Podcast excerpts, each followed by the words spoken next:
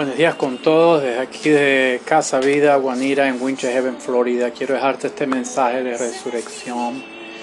Como lo hizo con sus discípulos la noche de aquel primer domingo, Él puede hablarte y disipar tus temores, desarrollar tu fe, relevarte un futuro victorioso y glorioso después de la muerte. Dice que se acercó allí a ellos aquella noche y les dijo, paz a vosotros.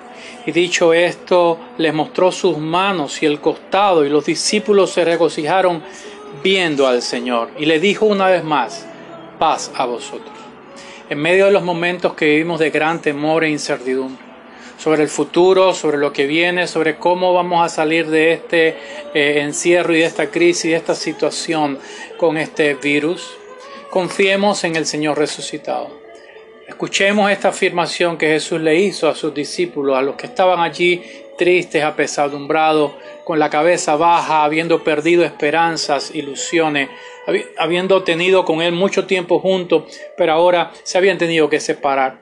Confiemos en el Señor Jesucristo. Cuando todo lo demás falla, cuando todo lo demás se desmorona, cuando todo se rompe, todavía allí está Jesús. Todavía ahí está Él para darnos paz, para encontrarla por medio del poder de su resurrección. Si tú te encuentras hoy en un lugar complicado, si te encuentras en tu vida sin aliento, si te encuentras en tu vida pasando por una situación como estamos casi todos pasando, difícil, eh, Cristo te da la paz. Y una paz verdadera, la cual el mundo no da, Dios la da en la persona de Cristo. Él jamás nos abandonará. Jesús siempre estará con nosotros en las dificultades, en las dolencias, en las enfermedades, en cualquier momento que nuestra vida pareciera que lo hemos perdido todo, que estamos metidos en una tumba, que todo se ha acabado. Allí llega Jesús en esas dificultades y nos llama a tomar nuestra cruz a tomar responsabilidad, a negarnos a nosotros mismos, a arrepentirnos, a buscar, a seguirlo a Él, para que seamos sal y luz en este mundo.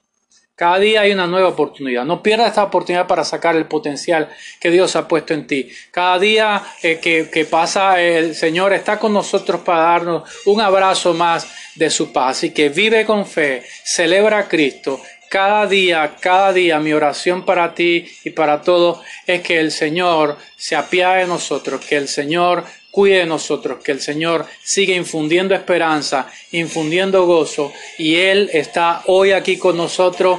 Él es el victorioso y nos está regalando esta experiencia para encontrar paz por medio de Cristo en la cruz. Que Dios te bendiga allí donde estés.